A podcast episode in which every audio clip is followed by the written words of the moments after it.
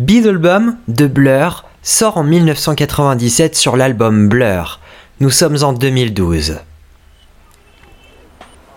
Mon tout premier job post-études s'est conclu à la fin du mois d'octobre 2012 donc. Les allers-retours quotidiens en train, mes journées au bureau en déplacement, les visites chez des locataires, tout ça, fini. Mon employeur, le même que j'ai cité dans l'épisode pilote de ce podcast, se trouvait dans la banlieue de Rouen. Ces dernières semaines, il m'arrivait de conclure mes journées par un crochet à la FNAC de Rouen, après le boulot et avant de rejoindre la gare. J'avais, dans un coin de ma tête, l'idée qu'il allait falloir que je découvre Blur un jour ou l'autre, sur les recommandations anciennes de Valentin, ami d'Archie avec qui nous parlions à l'époque bien souvent de musique. En tombant sur le duo d'albums Blur plus 13, les connexions se sont alors soudain faites et la question a été vite solutionnée. Comme je me tourne souvent vers des artistes qu'on m'a conseillés de longue date, ma culture musicale se trouve mécaniquement retardée de quelques années. Cela ne me pose par ailleurs aucun problème, même si cela peut teinter ma personnalité d'une nostalgie qu'il serait maladroit de nier. Beaucoup de choses se sont bousculées à cette période de la Toussaint 2012. Ma découverte de ce quotidien étrange de jeunes chômeurs, une visite de quelques jours à mon ami Richard qui vivait alors à Leicester en Angleterre, la mise en péril d'une association chère à mon cœur où j'ai fait mes premières vraies armes musicales et d'autres choses encore. C'est donc un peu du Royaume-Uni et de marasme qui émane de l'écoute de l'album Blur dont certaines pistes m'ont bien sûr accompagné lors de mon crochet en la perfide Albion. Les nuits d'automne en Normandie. Sur le parking de la Mature à Fécamp, je fouille à l'aveugle dans un sac en craft posé sur la place du mort. Je n'avais officiellement pas faim, mais il n'y avait qu'un fast-food pour me faire du bien. Il y en aura d'autres. Dans ma Twingo bleu ciel garée à l'arrache sur cet espace vide, mon regard se perd dans le froid, mes pensées s'embuent dans des souvenirs de longues après-midi de rire, de skateboard et de copains. Là, un hangar était construit, un spot de rêve qui représentait des années magnifiques. Je mets le contact pour briser le silence que j'avais voulu installer. Je remonte les pistes du CD présent dans l'autoradio en contournant l'incontournable Song 2 pour faire place à cet incroyable Inkipit.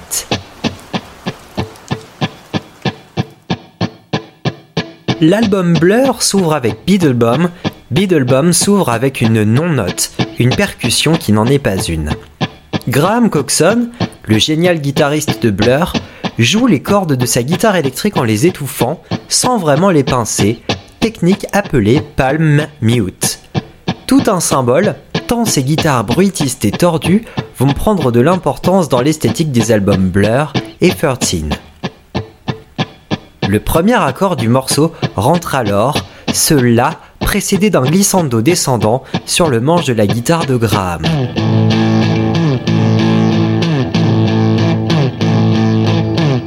Les autres accords du riff, traités de la même manière, s'enchaînent et bouclent, accompagnés par la voix traînante de cette tronche incroyable qu'est Damon Albarn.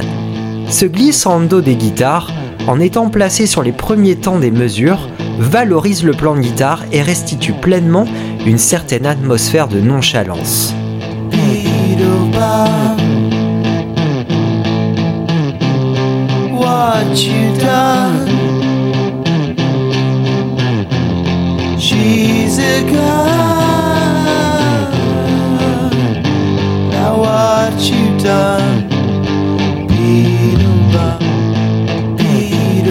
Puis survient le basse batterie.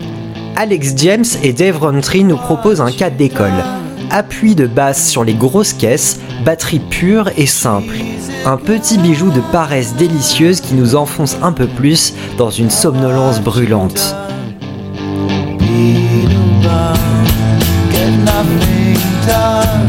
Le morceau se poursuit dans un schéma d'une sophistication toute relative. Couplet, refrain, couplet, refrain, outro. Damon Albarn nous guide dans ce morceau en susurrant des paroles autour de ce mystérieux mot, Beetlebum, désignant manifestement la fumée d'héroïne et personnifié dans le texte par des pronoms féminins. On comprend mieux tout à coup où nous mène cette ambiance cotonneuse et ce sera vers une descente de trip étrangement chaleureuse.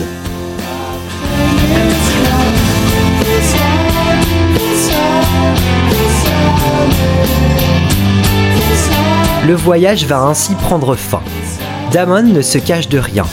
Is on it démontre clairement son emprise, mais la féminisation de la fameuse Beetlebomb laisse planer un doute sur ce qui le possède réellement. Ce sera le riff solo de Graham Coxon, flottant dans cette ambiance majeure-mineure, qui fermera la boutique. Tout un symbole, vous dis-je.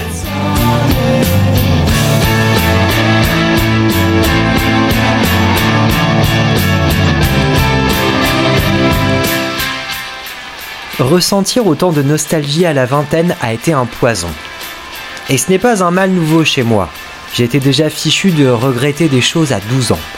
Parcourant à vélo les rues de Fécamp, moins à la recherche de copains avec qui jouer, d'une autre chose, réellement, que je ne saurais pas nommer.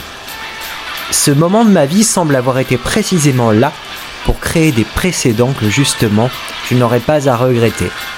Alors ne t'inquiète pas, la lumière viendra pas tout de suite, mais elle viendra.